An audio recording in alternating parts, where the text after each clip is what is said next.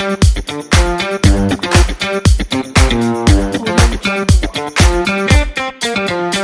emblema, mil historias.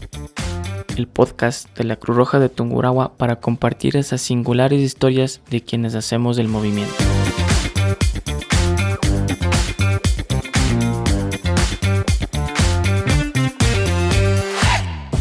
Detrás de cada voluntario existe una historia que merece ser contada. Bienvenidos todos a un emblema mil historias, un espacio en el cual vamos a conocer a la persona detrás del uniforme y aquellas historias que motivan a nuestros voluntarios invitados del día de hoy para continuar con mayor entusiasmo en el voluntariado de la Cruz Roja Ecuatoriana. Hoy en el segundo episodio de Un Emblema Mil Historias iremos por detrás del telón de las emergencias y buscaremos el lado humano de esos hombres y mujeres que día a día se juegan la vida por salvarla de otros. Acompáñanos a conocer más de una de las tantas historias alrededor de este emblema y ver lo que encontramos detrás de la emergencia, historias de ambulancia. Hoy en un emblema Mil Historias nos acompaña Viviana Robalino. Ella es licenciada en enfermería, graduada en la Universidad Técnica de Ambato. Actualmente ejerce su profesión en el Hospital General Docente Ambato y bueno, en Cruz Roja lleva alrededor de 16 años, años en los cuales ha desempeñado numerosos cargos de gestión y en el área de voluntariado, también en el programa de gestión de riesgos. Vivi también ha sido parte de los equipos nacionales de rápida respuesta de la Cruz Roja Ecuatoriana y bueno, a través de esto ha participado en numerosas emergencias, unas de ellas que podemos destacar son el proceso eruptivo del volcán Tungurahua y el terremoto de 2016, entre otros. Bienvenida, Vivi.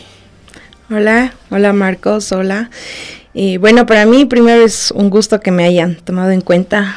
Literalmente la mitad de mi vida llevo en Cruz Roja ya, entonces es un gustazo poder compartir Qué chévere, este espacio. Qué chévere tenerte también aquí, Vivi, bienvenida.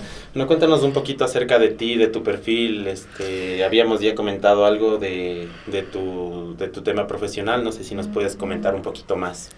Bueno, eh, como ya Marcos me presentó, soy Viviana, soy ambateña de nacimiento, orgullosamente guaitamba. Pertenezco a Cruz Roja ya 16 años exactamente en este mayo 2023. Creo que ha sido una de las mejores experiencias eh, de la vida que he tenido. En cuanto a mi área personal, me he enriquecido eh, mentalmente, físicamente. El estar en esta organización humanitaria es la mejor experiencia que un adolescente en su tiempo y un adulto joven puede, puede vivir. Muy bien, qué chévere, Vivi. Bueno, para quienes somos parte de la Cruz Roja, sabemos que existen miles y miles de historias, miles de anécdotas que nos recuerdan el por qué y para qué estamos aquí. Entonces, eh, quiero que me cuentes un poquito, Vivi, este, ¿cómo llegas tú a la Cruz Roja? ¿Cómo fue ese primer contacto que tuviste con el movimiento? Si les cuento, no me creen. Pero dale, estamos para, para escuchar. La primera vez que me enamoré de ese azul, porque antes eran azules nuestros uniformes, la primera vez que me enamoré de ese azul fue en un desfile. Ya. Quizás al inicio nos conocían como los aguateros de los desfiles, porque así, solo así nos veía la comunidad. Ya. Pero eso es lo que quizás me llevó a la curiosidad de saber un poquito más qué hacen, ¿no? Ajá. Tenía yo apenas 15 años y estaba en quinto curso del colegio cuando me uní al movimiento. Me uní con miedo porque me uní justo después de una de las erupciones más grandes del 2006, eh, del, del volcán Tungurahua. Y la primera vez que me tocó salir puesto mi, mi, chaleco, yo le decía, pero ahora sabemos que se llama peto, y yo decía los chalecos, los chalecos El blancos. Chaleco blanco con la Cruz Roja. El chaleco blanco con la Cruz Roja, qué bonito que se ve hasta de lejos. se veían, se veían guapos y guapas, ¿no? Entonces eso es lo que creo que más me, me llamó la atención, el uniforme. ¿Te gustó el uniforme? Me fascinaba y me fascina ahora nuestro rojo, pero yo hasta ahora tengo mi primer uniforme. Entonces lo tengo ahí guardadito que quizás mis hijos no lo podrán usar, pero sí quisiera que algún día mis hijos usen el rojo. ¿También te gustaría que, que tus hijos formen Oh. parte del movimiento? Creo que uno de ellos, desde la edad que tiene, ya está encaminado en eso. Ama las ambulancias, ama la acción, como dice mi mami, ama la acción, igual que la mamá. Igual Entonces- mamá viéndolo todo el tiempo, ¿no? Me fascina, me fascina. ¿Y cómo llegué a Cruz Roja? Por curiosidad. ¿Y cuál fue esa curiosidad que te ¿Qué, qué fue lo que tuviste a más del uniforme? ¿Qué fue a más del uniforme. Para llegar a Cruz Roja. A más del uniforme, las ambulancias antes tenían un recorrido en específico en Ambato, que si había emergencias al sur de la ciudad, siempre bajaban por la Avenida del Rey. Entonces, en la Avenida del Rey vivía mi abuelita. Entonces yo ya escuchaba a lo lejos la ambulancia y ya sacaba la cabeza por la ventana o subía corriendo al tercer piso de la terraza a ver si era la... El sonido típico de la ambulancia de la Cruz Roja era, o sea, era inconfundible, era una sirena de un solo tiempo larga, entonces ya sabía yo que, ah, es la Cruz Roja. Y eso me emocionaba, saber qué hacen dentro de una ambulancia, saber qué hacen cuando salen a los desfiles, o empecé a investigar más, llegué acá al movimiento, la persona, la primera persona que yo encontré acá fue eh, una voluntaria que se llama María Fernanda Carrera, y ella es la que me ayudó a decirme, ah, bueno, vendrás un jueves a ver qué pasa, a ver si te gusta te quedas, y si no, ya, pues fue un gusto conocerte. claro, en ese entonces no, eran, eran infaltables las reuniones a las 4 de la tarde en el huequito de socorros que éramos antes. Pero eso es lo que me enamoró, saber qué hay detrás de ese sonido de las ambulancias.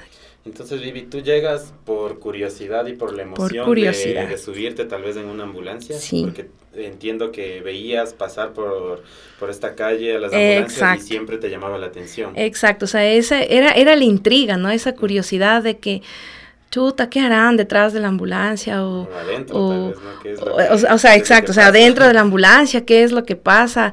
¿Cuánta adrenalina puede soportar tu cuerpo al ver que una o varias vidas están en tus manos y que de ti depende que lleguen a un puesto de salud vivas. O sea, eso, eso es lo que me intrigaba más. Entonces me fui como que encaminando esa curiosidad, se fue encaminando a la atención en ambulancia y eso es lo que me, hizo ingresar en la Cruz Roja, el saber qué hacen en la ambulancia. Empezaste a descubrir entonces qué es lo que hacen en la ambulancia ya cuando llegaste al movimiento, supongo. Claro que sí. ¿Y, cómo empiezas, Vivi, en la institución? ¿Cómo empiezas en Cruz Roja? ¿Cuál es ese, ya como tal, bueno, eh, te cautivó un poco la Cruz Roja, querías saber qué es lo que se hace aquí, pero cuando Vivi tú llegas acá a la Cruz Roja, ¿cómo empiezas? Eh, ¿Desde dónde empezaste? Porque todos venimos desde la base, desde las filas y pues Híjole. tal vez nuestra historia con el movimiento uno, uno cree que va a venir a subirse en las ambulancias, pero el inicio nunca es como uno piensa, ¿no? Claro, exacto. O sea, yo dije, bueno, veamos qué pasa, ¿no? Vine un jueves de mayo a, la reunión y me dijeron, ah, mañana nos vamos a, a una evaluación de daños en Pillate, que era en línea recta con, con, con el volcán Tungurahua. Entonces yo como, como curiosa, ¿a qué hora se van a las 3 de la tarde? ¿Me puedo ir? Claro, sí, pero eres nueve y que no sé qué, y qué bueno, es que están aquí unos chicos de la Cruz Roja Española, les conocí a ellos, ¿quieres irte? Sí, ya, de colada. Me acuerdo que al día, al día siguiente iban, iban a levantar información allá por lo de las eh, de lo del sistema de alarmas, me acuerdo. Entonces, ese fue mi inicio en Cruz Roja. Al día siguiente que, que, me presenté aquí en la reunión como, como voluntaria, nuevita, novata y todo, al día siguiente ya, ya me fui a una, a una acción. Claro, antes obviamente era quizás un poco, no por decirlo menos riesgoso, pero sí menos controlado el que a qué actividad puedes irte y qué formación necesitas para irte a esa actividad. evidentemente en la actualidad es, es, otra otra cara de la institución. Claro que sí. Hoy en día la institución se preocupa mucho más por la formación y Exacto. Muchos, y creo procesos que, que cumplir para poder llegar a eso. Y creo que eso es muy importante porque el primer día que yo me fui a esa actividad, ese mismo día me despeché de la Cruz Roja. Ya, cuéntanos cómo fue. ¿Por qué me despeché? Porque llegué, llegué a la a la base del, del, volcán, allá a San Juan de Pillate, que estábamos en línea recta con el volcán, y el volcán pegó un cañonazo que yo me puse a llorar y lo único que les pedí es que por favor me regresen a Ambato, por favor, que yo no había pedido permiso en la casa, o sea, no sabían en la casa que yo me iba para allá, solo sabían que me voy a Cruz Roja. cuántos que años tenías ahí? Tenía 15 años, o sea, tenía 15 años. Y nunca me voy a olvidar. Todo el mundo se me reía porque yo me agaché y si era posible por mí me metía debajo de una camioneta 4x4 viejita que teníamos en ese tiempo. Y yo asustadísima regresé y dije ni más, eso no es para mí, o sea, a mí no me vuelvan a llamar. el primer día el primer día cautivada con el uniforme y decepcionada con lo que hacían, porque yo decía, Dios mío, cómo se ponen en peligro esta gente, definitivamente está loca para estar aquí. Pero creo que esa locura nos enamora. Y bueno, después de este despecho, te despechas con la, emergencia ahí. Y, ¿Y cómo vuelve entonces a hacer ese clic contigo la institución? Porque dije, aparte de arriesgar la vida yéndose al volcán, han de hacer algo más. Entonces al, jueves siguiente volví a venir a la, a la sesión. Entonces ahí sí ya me dijeron, no, para poder hacer cualquier cosa tienes que seguir el curso de malla básica.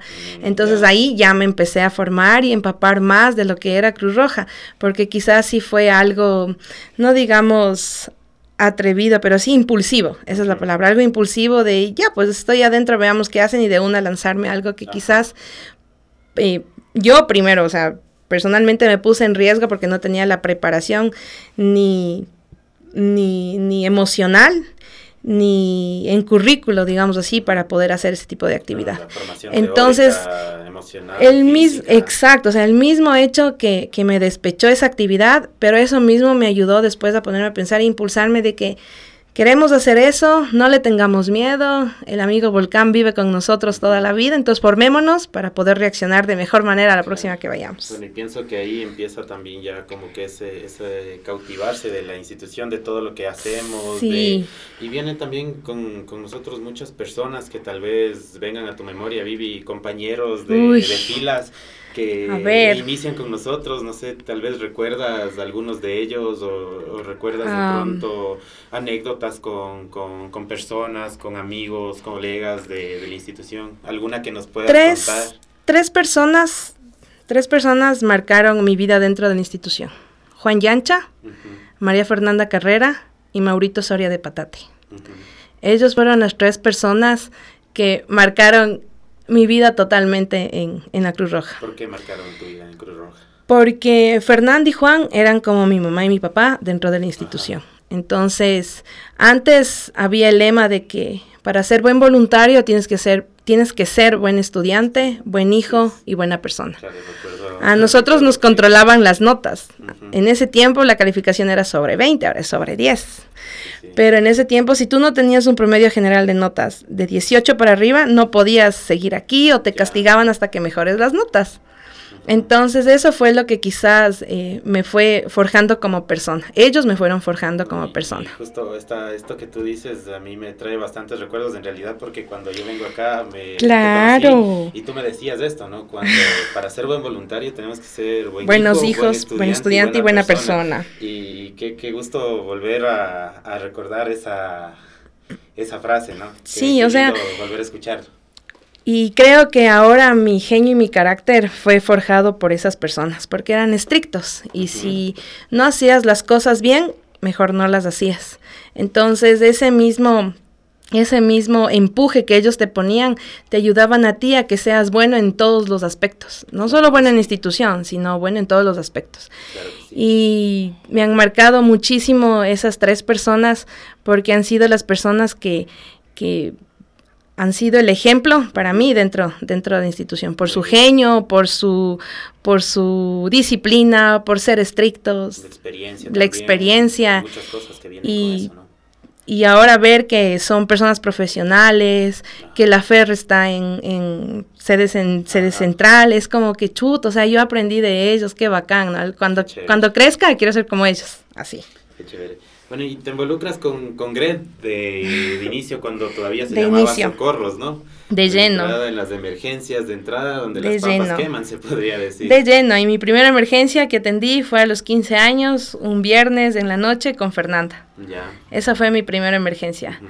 Pero igual, o sea, tú recién te estás formando y hay muchas cosas que aquí en Cruz Roja cuando las haces por primera vez te sorprenden, te sorprenden, te causan un trauma, te causan un shock y eso mismo te ayuda a que te enamores más de lo que estás haciendo.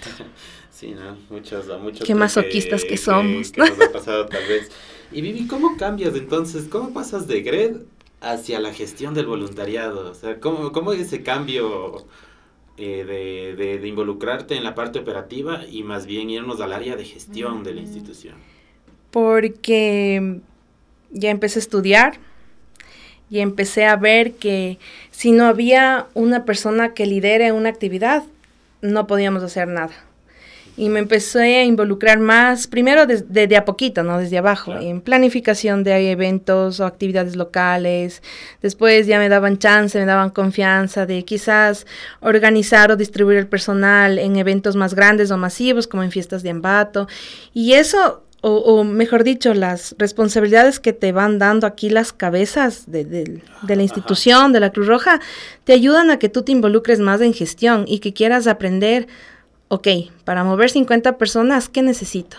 Para mover 100 personas, ¿qué necesito? todo lo que hay detrás. Todo lo que hay detrás es importante. Y si no hay una cabeza detrás de un gran grupo de personas, de un gran número de voluntarios, nadie se mueve, nada se hace. Entonces eso es lo que me, me llevó a involucrarme en la gestión. Saber cómo o aprender a hacer las cosas bien. Porque una cosa es decir, sí, nos vamos a reunir a hacer un simulacro y ya, bacán. O nos convocaban a decir, sí, tal hora en el Parque del Sueño tenemos un simulacro, chévere. Pero detrás de todo eso necesitaban semanas o hasta meses de preparación de la actividad para poderla llevar a cabo. Entonces eso es lo que me llamaba a mí también la atención. Aparte de que profesionalmente ya me iba a graduar de la U, entonces también necesitaba conocer más de gestión hasta para poder liderar actividades como, como profesional. Y ya fui mamá, entonces ya no tenía que, ya o ya no podía ser tan arriesgada porque tenía atrás mío alguien que cuidar, tenía atrás mío alguien que proteger. cómo, es esa experiencia de ser una mamá cruz rojista? Hermoso. Mi hijo la primera vez que se puso una simulación, digamos así, de camiseta azul de Cruz Roja, tenía cuatro meses. Ya. Y mi gran amigo Miguelito le tomó una foto que añoro y Emiliano la tienen marcada en su cuarto donde está de bebé sobre un muñeco de RCP. Ah, Entonces yo dije, chuta, sí se puede involucrar a los hijos en esto. Y irles formando de a poquito y irles indicando, mira, yo hice esto cuando era joven, cuando era más joven, más joven, cuando era más joven. Y ojalá te guste a ti, ¿no? A mi primer hijo Emiliano, a él no le agrada tanto porque dice, ay no, mami, qué miedo.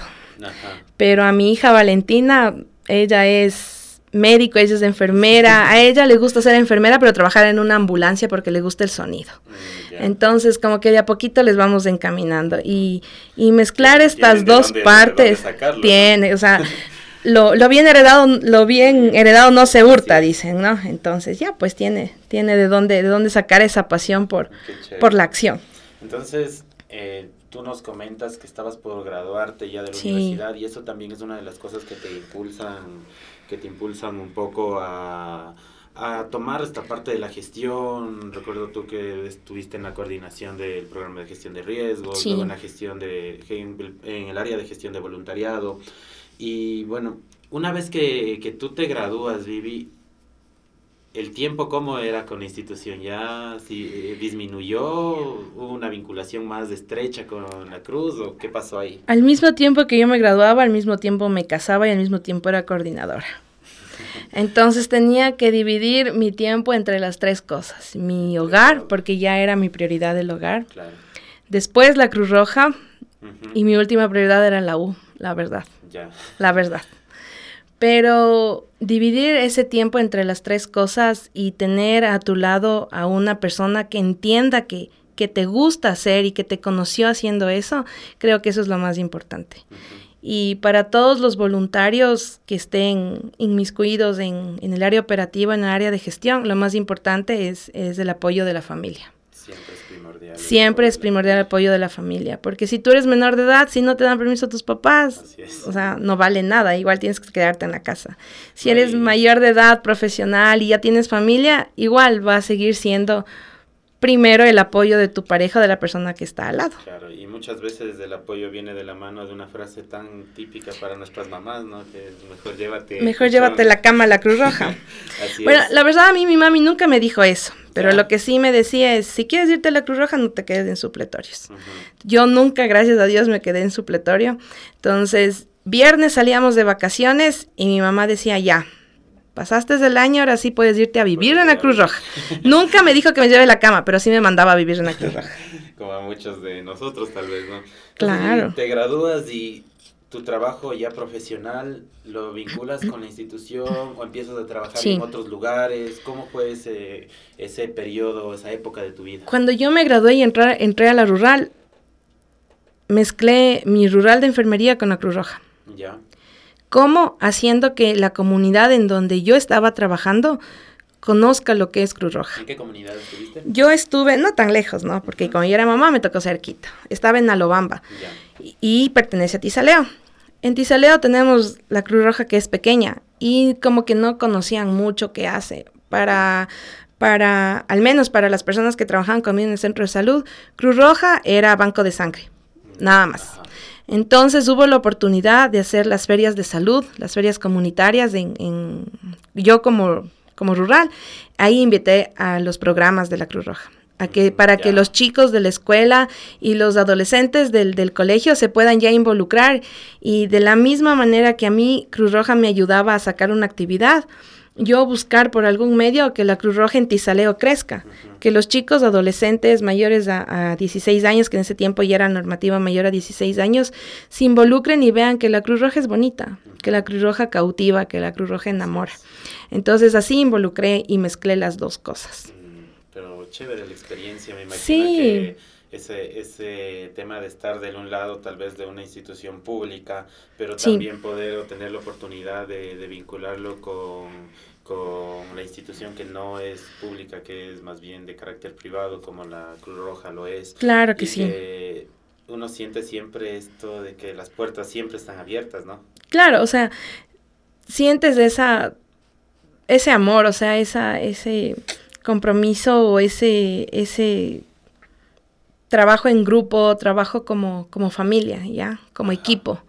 Entonces yo decía, bueno, aprovechemos, ¿no? Aprovechemos que, que tenemos esa capacidad de que la gente conozca que es Cruz Roja y también aprovechemos en que yo como enfermera rural tengo la capacidad de llegar a más gente. Claro que sí. Excelente. Y bueno, posterior a eso, ¿qué, qué pasa cuando terminas la rural? Antes de terminar rural fue el terremoto del 2016. 2016. Y lo que más yo he amado siempre de la Cruz Roja es que la Cruz Roja te forma, pero cuando la Cruz Roja te necesita tienes que estar ahí. Tienes que devengar todo lo que tus instructores te han enseñado. Tienes que devengar todo lo que la Cruz Roja te ha dado. Y para mí ese siempre ha sido mi compromiso. Quizás ahora por mis, por mis diferentes eh, actividades personales como mamá y como profesional no puedo estar al 100%, pero cuando tengo oportunidad ayudo. Ajá. Y esa fue una de las oportunidades. Ya como rural, no tenía mucho tiempo quizás de venir, eh, terminé mi periodo como, como gestión de voluntariado en la coordinación y justo fue el terremoto y pedí vacaciones, mis vacaciones adelantadas en las rurales y nos fuimos 21 días a Pedernales y mi hijo no tenía ni un año. Pero así, así nos fuimos. ¿Por qué? Porque Sí, es pero- ese compromiso, o sea, es ese, ese peso que te queda en ti de que me formé fuerte. para algo. Qué fuerte el tema de, mira, tu hijo no tenía ni un año No. y estuviste ahí donde, en el punto, en la zona cero, Sí, durante 21 días estuvimos por allá y Estuve ¿cómo, ahí. ¿cómo, cómo te, te pegó esa situación? Porque me imagino... me sí, pegó durísimo. me dices que la experiencia de ser una mamá que rojista es hermosa, Sí. también me imagino que tiene su lado... Su, Tiene su lado cara, débil, ¿no? tiene su lado, su lado vulnerable. Así es. Porque mi primer día de la madre lo celebré en Pedernales, mi, el primer cumpleaños de mi hijo lo celebré en Pedernales, cantándole por videollamada nada más el, el Happy Birthday. Entonces sí, sí me pegó durísimo. Pero el hecho de que tu, de que tu familia aquí, y para mí en especial mi esposo, mi mami, me apoyen y me hayan dicho, quieres irte, ándate, te formaste para eso, eh, has estado tantísimos años en la cruz para demostrar lo que eres quizás en estos momentos. Entonces eso fue lo que me ayudó. Igual allá en Pedernales se volvieron a mezclar las cosas. Enfermería con la Cruz Roja, con gestión, porque tenía eh, yo que estar a cargo de toda la comida del campamento, de preparar la comida, de hacer grupos, etcétera. O sea, fue una experiencia, mm, quizás no es la palabra apropiada, linda, y enriquecedora, muy Sí, enriquecedora, bastante enriquecedora. pero también dolorosa. Claro que sí, Muy desde el punto de vista de que puedes poner en práctica ya todo lo que has aprendido, ¿no? Todo lo que has aprendido Ah, como profesional y entonces- todo lo que has aprendido como voluntaria de Claro, la en Cruz. ese entonces me imagino que llevabas ya unos 8 o 10 años de voluntariado. Llevaba y- 10 años, y justo todo 10 ese años. proceso de, de poner en práctica todo lo aprendido, es enriquecedor, pero de, cierta manera también ver el, el, dolor humano es una experiencia bastante fuerte. Y peor aún si eras mamá. Claro que sí. Teníamos muchos niños que se quedaban sin papás o muchos papás que buscaban a sus niños. Y yo me ponía en el, en el plan de ellos como mamá y muchas veces me quebré allá, muchísimas veces recuerdo muchas de estas, de estas situaciones que ocurrieron ahí en, en el campamento de Pedernales, ¿no? allá en, en el 2016. Claro que sí. Recuerdo que, que, tú eras de las personas que coordinaba algunos temas logísticos, entre esos la comida y que, que no nos falte comida a nadie de las ciento y pico de personas que estábamos ahí trabajando. ¿Cómo era esa labor, Vivi, en el terreno? ¿Cómo era esa labor? Me acostaba a las 4, me levantaba a las 4 de la mañana, me, acostaba, me levantaba a las cinco y media ya a calentar la leche, a pelar los verdes, porque verde nunca nos faltó de desayuno, a aplastarlos, a cocinarlos, a preparar las raciones, preparar los lunch para los equipos que salían a campo, ver que nadie se quede sin comer y si ya comieron que no se queden con hambre, porque si se quedaban con hambre no daban el 100%. El estar preocupado en que si se fueron 50, 50 tienen que regresar, ni uno más ni uno menos. Así es. Y bueno, después del terremoto, todas estas experiencias que se viven, Vivi, tú empiezas a trabajar en el, en el servicio ya de emergencias como tal, en el Hospital Docente Ambato. Claro. ¿Y cómo, cómo es esta experiencia ya, el cambio de que vienes de una institución humanitaria, que de cierta manera la Cruz te ofrece muchas otras, otros panoramas y es un poco más abierta a cambios y a muchas cosas, y vas al sector público donde tienes ya de pronto ciertas limitaciones. y limitaciones. Sí, eh, bueno, creo que eh, dentro de mi profesión o dentro del trabajo, específicamente en el hospital, me sirvió muchísimo la cruz. Porque así de una entré un 27 de abril del, del 2017 al hospital y el primer día que yo entré, accidente masivo. Ya. Entonces fue así como que, ¿y ahora qué hacemos? Y todo el mundo nos quedaba mirando y era el lugar nuevo porque la emergencia nueva se estaba inaugurando y personal nuevo y todo el mundo decía, uh, ve, uh, recién graduadas, uh, recién vienen de la rural, uy, ¿dónde harían la rural? Entonces a mí sí me ayudó eso porque yo ya conocía el, el, manejo de, por ejemplo, canalizar una vía en cuando es una emergencia o inmovilizar o saber qué paciente necesita una tabla de columna, un collarín, etcétera. O sea, no voy a decir que lo sabía todo, pero sí me moví un poco más en el hospital. Y yo amé cuando me dijeron, Viviana Robalino, la enfermera nueva, sí, ya, bacán, te quedas en la emergencia. Yo dije, bien, esa es mi área, esa es mi zona, me siento, me siento en, en mi área de confort. Entonces como que no me dio tan duro entrar, ¿no? Pero sí, la Cruz Roja es la base de mi profesión. La Cruz Roja es, es la base de, de mi vida como, como enfermera. Wow, qué interesante. Y, y, bueno, ¿cómo se vive entonces ya más allá de, de la Cruz? que si bien es cierto, tú nos has dicho que constituye una base en tu formación profesional, en tu formación personal y en tu vida como enfermera, y ya tener este cambio y trabajar en un servicio de emergencia totalmente distinto a lo que haces en una ambulancia, totalmente diferente a la adrenalina que, que se vive en, el, en la ambulancia, pero también debe, es otra adrenalina. El servicio de emergencias es también, claro, o sea, de forma distinta, creo yo, tal vez. Te cuento que cuando yo salí de la rural, me lancé a un concurso como paramédico en el área, en el área en el área pública y yo gané el nombramiento como para, paramédico. Pero justo me salió el contrato en el hospital, entonces obviamente tenía que devengar lo que estudié en la U, entonces me lancé por el hospital. O sea, a la par tuviste esas dos oportunidades. A la par tuve esas oportunidades y fue la decisión creo que más difícil porque yo decía, la ambulancia es mi vida. Y si no pude, por temas personales, estudiar emergencias médicas en específico, qué bueno que como enfermera puede ir a una ambulancia. Pero en cambio decía, a la vez soy mamá, estar en una ambulancia sí es arriesgado, porque anteriormente sí tuvimos algunos percances en la ambulancia. Entonces ya pues, ¿no? Aprovechemos que como mamá ya nos centramos más, ya como mamá nos centramos más, como mamá, como esposa ya te centras más en que primero es tu familia. Entonces me fui por el hospital y vivir la adrenalina que se vive en un hospital también es... Mm, ¿qué puedo decir?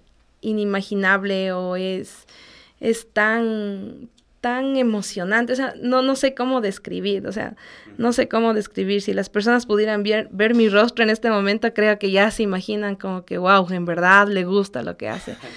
Pues Porque vivir la emergencia en un hospital, ya te llamaban por radio y te decían al hospital, no, llega al hospital un paciente de accidente de tránsito, ton, ta, ta, ta. entonces tú ya tenías esa adrenalina, a ver, llega, ¿qué hago?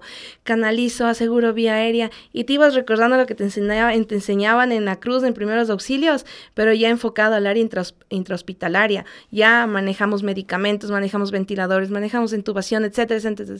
Es una emoción que no tienen idea.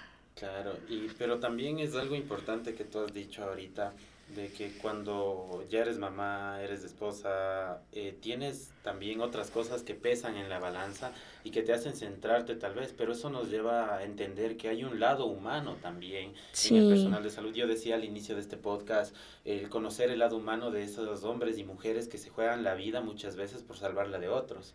¿Qué opinas tú de, de esto?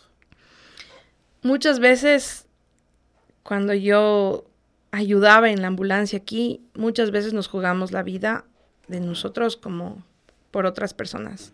Recuerdo una vez de ellas con, un paramédico, eh, bueno, en ese tiempo Juan, Juan Yancha trabajaba como paramédico y estábamos con Cris Peñalosa de conductor, nunca me voy a olvidar.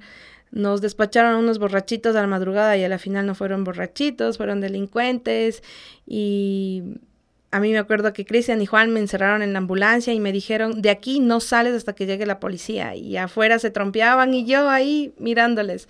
En otra ocasión nos jugamos la vida en un amotinamiento que hubo en la lagartera, aquí en la, en la cárcel.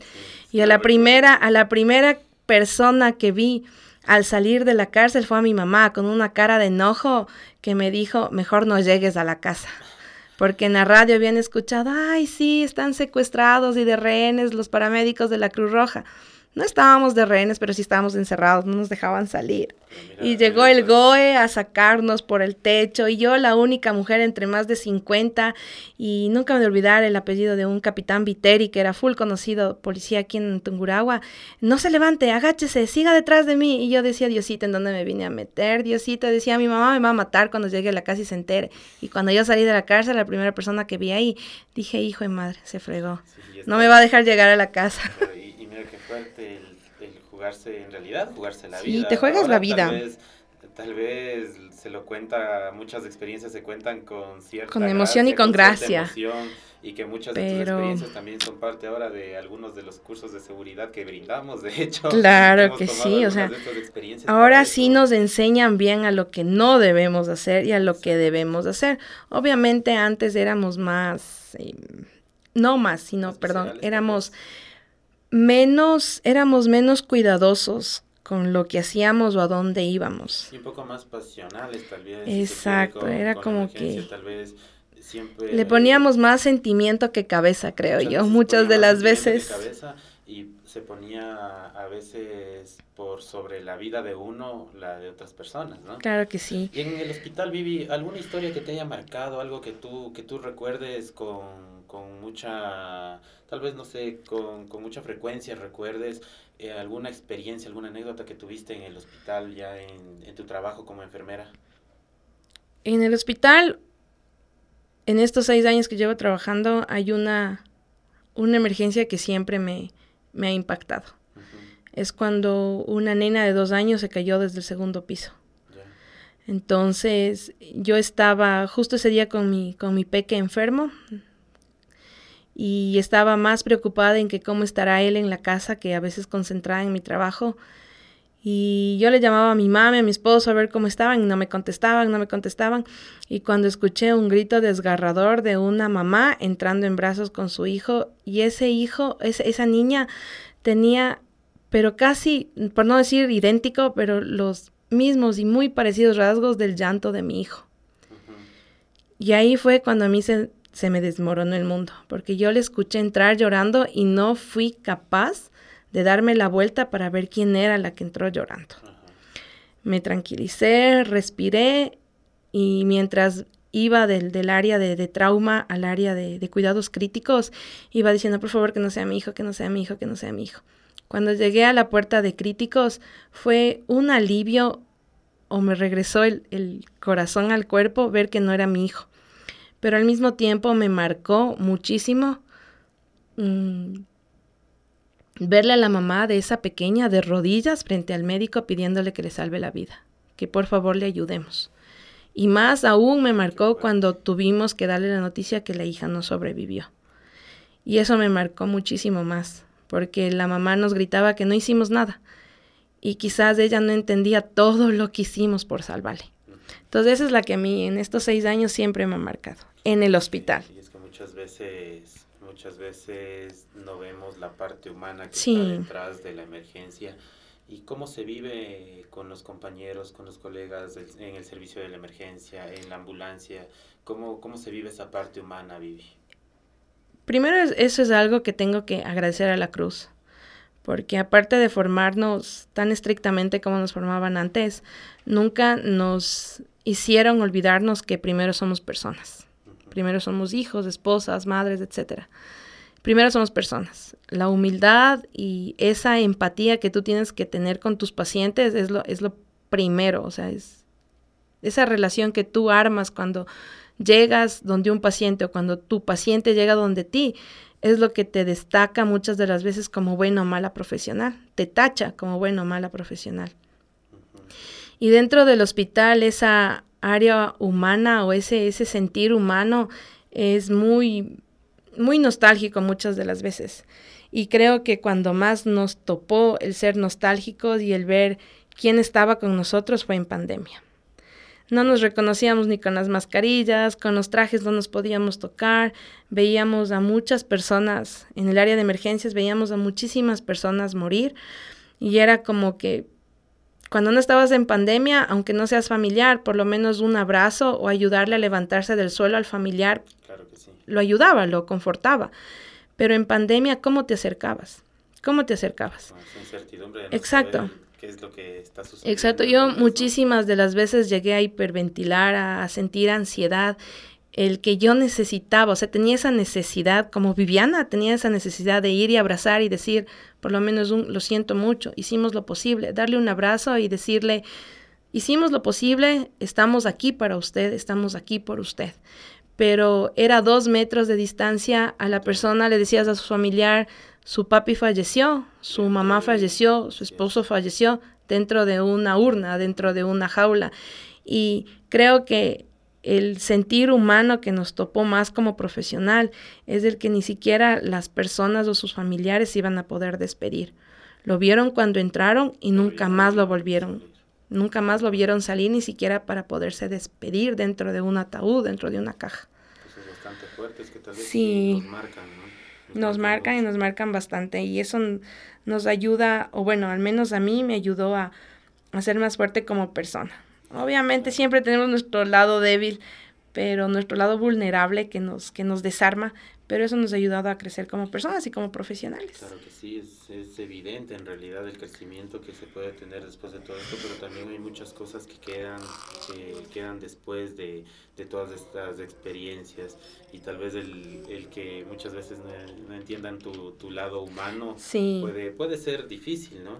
Puede ser difícil porque de, en, detrás de todos los médicos, paramédicos, enfermeras, los estudiantes que están en las, salas de emergencias, claro. hay, una familia, hay alguien que está detrás. Hay alguien que está detrás de ti, hay alguien siempre que está detrás de ti. Y, y aunque a veces lleguemos a casa y nos digan, ay, pero ni le conocías y lloras. Ay, sí es verdad, no, no lo conocíamos. Quizás nunca más en la vida nos volvamos a cruzar, pero te pones muchas de las veces en los zapatos de que pudo haber sido mi mamá, pudo haber sido mi hijo, pudo haber sido mi esposo o pude haber sido yo, esa persona. Querido, pudo haber sido yo. Sí, sí. Como siempre, bueno, yo me llevo algo que también recuerdo mucho de, hace años, es de que trata a tus pacientes como te Como quieres que, te traten, a ti. Yo a mis pacientes les digo, no les pincho más de dos veces porque a mí no me no quisiera que a mí me pinchen más de dos veces. Y vuelvo y repito, aquí la cruz, o al menos a mí aquí la cruz, me enseñó eso, a ser empático primero con tu paciente. El mismo hecho de que tú llegues y digas, buenos días, mi nombre es Viviana y soy la enfermera que le voy a atender hoy, les da confianza a los pacientes de que primero ella sabe Segundo, no es solo una enfermera que viene por un sueldo, por un trabajo y nada más. Es una cosita tan sencilla que Exacto. Ya con Exacto, es, es, es, es ese adicional, es ese plus que te da con las personas y aquí en la cruz es así. Cuando tú llegas en una ambulancia, lo primero que te enseñan en todos los cursos y lo primero que haces es presentarte hasta para poder ver si se va a dejar atender el paciente o no. Y eso es lo que me ayudó a mí en mi profesión el tener ese plus con esas con las personas. Oye, Vivi, volviendo un poco a, a, tus inicios, tú me decías que llegas una primera semana, te vas a una evaluación de daños, te despechas, te vuelves enamorado de la Cruz Roja, suena como, como novia tóxica más o menos. Algo Pero... así, por eso digo que masoquistas que somos. Cuando en verdad nos gusta la cruz, qué masoquistas que somos. Sí. Y, y ¿Cuándo empiezas a, a, subirte a las ambulancias? Decías que tu primera emergencia fue un día viernes con Fernanda Carrera. Sí, a los 15 fue, años. ¿Cómo fue eso? Cuéntanos un poco de cómo fue esa emergencia. o sea, hiciste? fue gracioso porque la Fer nunca me gritó, ¿no? Pero muy educadamente y muy mmm, glamurosamente me dijo... ¿Sabes qué? Si no puedes hacer nada, mejor anda a sentarte. en pocas, no me estorbes. Pero de eso vas aprendiendo, o sea, de eso vas aprendiendo. Después ya te vas haciendo más canchera, ya te vas enfrentando a los borrachitos con más dureza, ya no les tienes miedo, eh, ya, ya controlas más los nervios cuando llegas a una emergencia, porque al inicio yo llegaba a una emergencia y, y como loquita, corría de un lado a otro y ni siquiera, o sea, en pocas solo estorbaba, Ajá. ya. Pero después es como que ya le vas haciendo más, te vas haciendo más canchera y todo.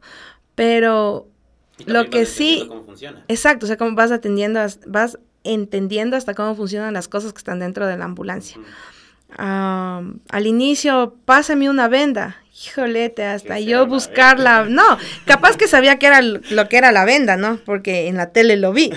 Pero busca dentro de una ambulancia donde está la venda. Hasta que encuentres la venda, ya no tenías paciente. Claro. En cambio, después ya iba haciendo así como que pásame una venda y solo estiraba el brazo y ya sabía dónde estaban las cosas, así, ya. Pero es bonito. Y llegas a un punto en el que, claro, pasas de pásame una venda y no sé ni siquiera dónde están, al punto en el que ya conoces cómo funciona el sistema y llegas a un punto en el que ya eres la responsable de, Sí. la ambulancia. Sí, en, en ambulancia aquí en, en Tungurahua yo atendí conjuntamente con Juan y con Gustavo Pintado una de las emergencias más grandes que hubo en Tungurahua. Y tal vez, eh, no sé si es que es de esta emergencia que, que tú mencionas, alguna que recuerdes mucho dentro Sí. de- del movimiento y, y nos quieras compartir esta historia un poquito para... Hay, hay, dos, hay dos emergencias que a mí me marcaron aquí en la Cruz. La primera, que cuando estaban construyendo una calle aquí en Ambato que se llama La Bolivariana, Ya. Eh, un camión atropelló a dos adolescentes. Estábamos en vacaciones de colegio y un camión atropelló a dos ado- adolescentes. Cuando nosotros nos llamaron a la media, a la media cuadra de llegar al accidente, ya nos dijeron que ya no vayamos porque eh, estaban ya esperando a medicina legal. Pero como ya estábamos cerca, llegamos. Y el momento que llegamos, lo único que le pedí a Juan, que estaba conmigo, es que me regrese a la cruz. Porque la persona que había fallecido era mi amiga del colegio. Entonces, eso sí me dio a mí durísimo, durísimo, durísimo.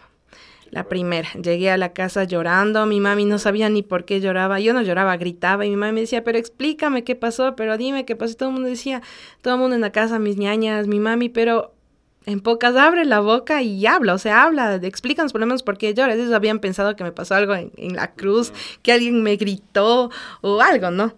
Pero no, era eso.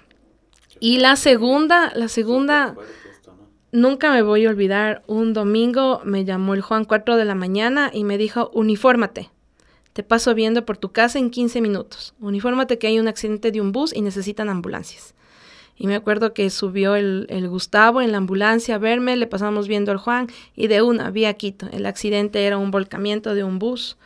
La mayoría de personas que viajaban en ese bus de, de Cuenca a Quito eran no videntes, porque venían de un congreso de personas no videntes.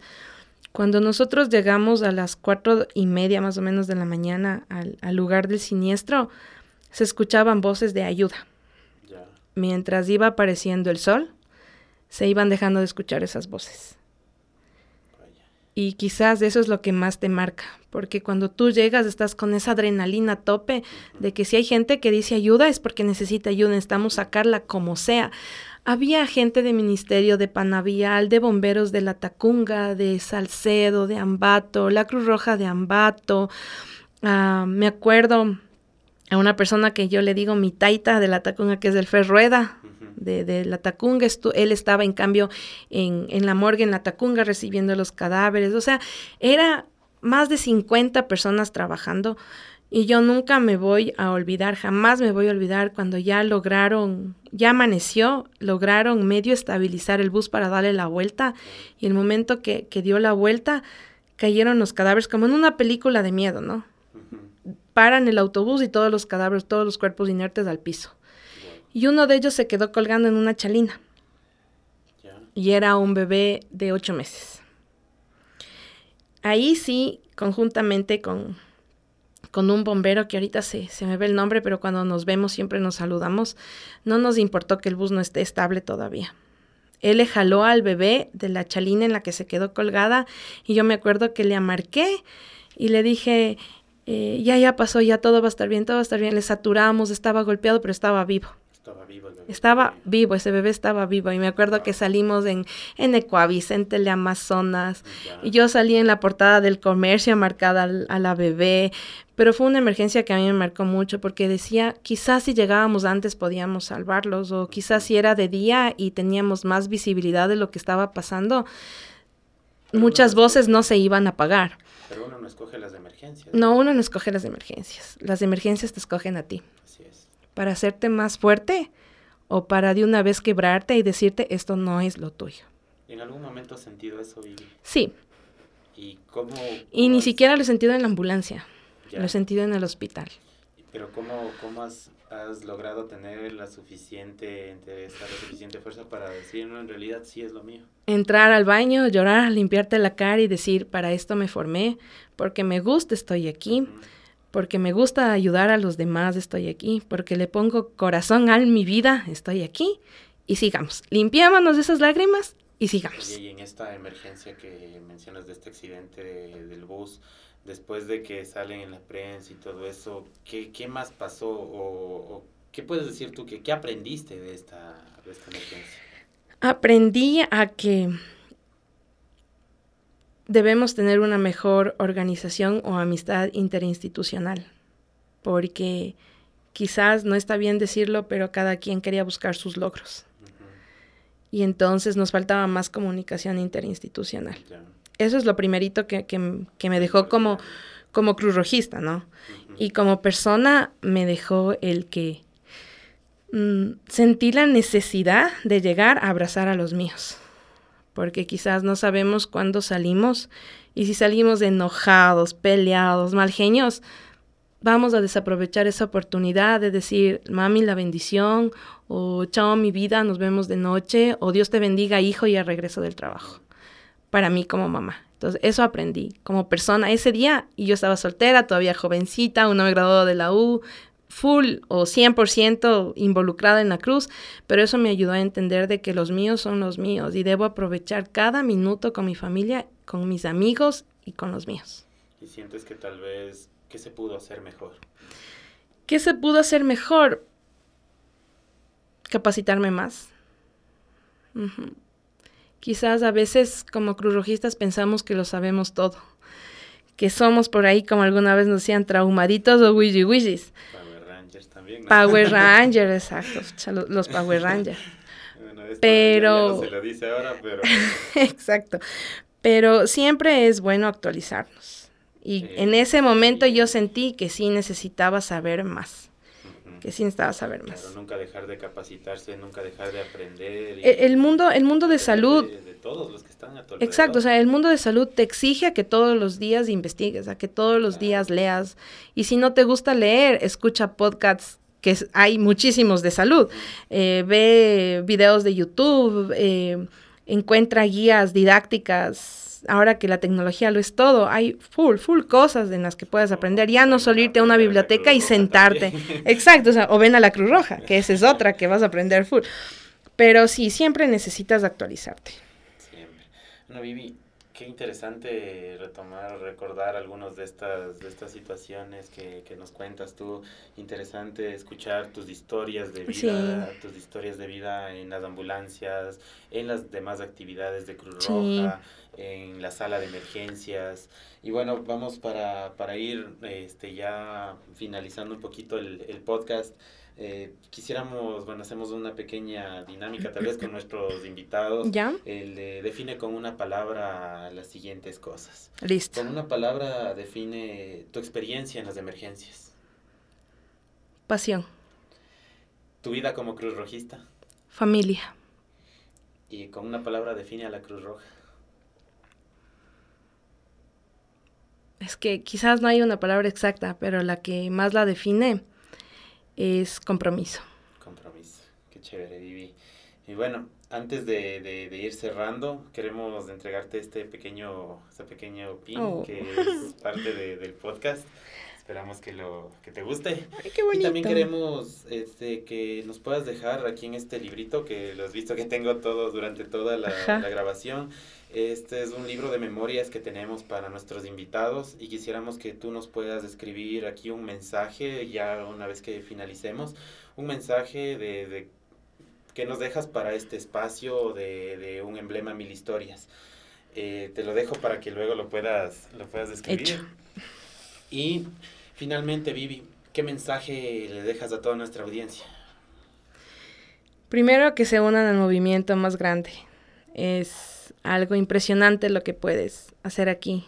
Es verdad que en este episodio hablamos de emergencias, pero nuestro mundo de Cruz Roja es tan grande que vas a hablar, que vas a, a aprender a hablar desde otro idioma hasta cómo construir una casa con, con material reciclado.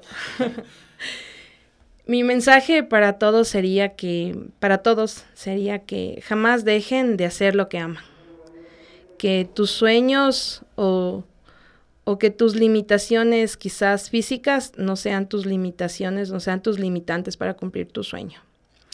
Muchas de las veces es difícil eh, mezclar lo que te gusta con lo que haces. Pero si tú sigues tus sueños, sigues tu pasión, tanto profesional como personal, no es imposible. Así que sigan sus sueños, disfruten el trabajo que hacen, disfruten muchísimo el trabajo que hacen. Y si eres voluntario de Cruz Roja y estás escuchando eso, esto, capacítate, entrénate, que en algún momento será tu, tu momento de brillar como Cruz Rojista. Qué chévere, Vivi. Interesante, como te digo nuevamente, escuchar todas tus historias, tu experiencia. Súper chévere volver de pronto a revivir algunas de estas experiencias en las cuales tal vez estuvimos allí, ¿no? Sí, Y bueno, agradecerte por, por, A ti. por estar aquí en este espacio. Este es un espacio, como se lo he dicho, para voluntarios, por voluntarios. Y pues tendremos a muchos más invitados también contándonos un poco más de su historia. Gracias, Vivi, por... a ti más bien gracias, porque siempre la Cruz es mi segunda familia.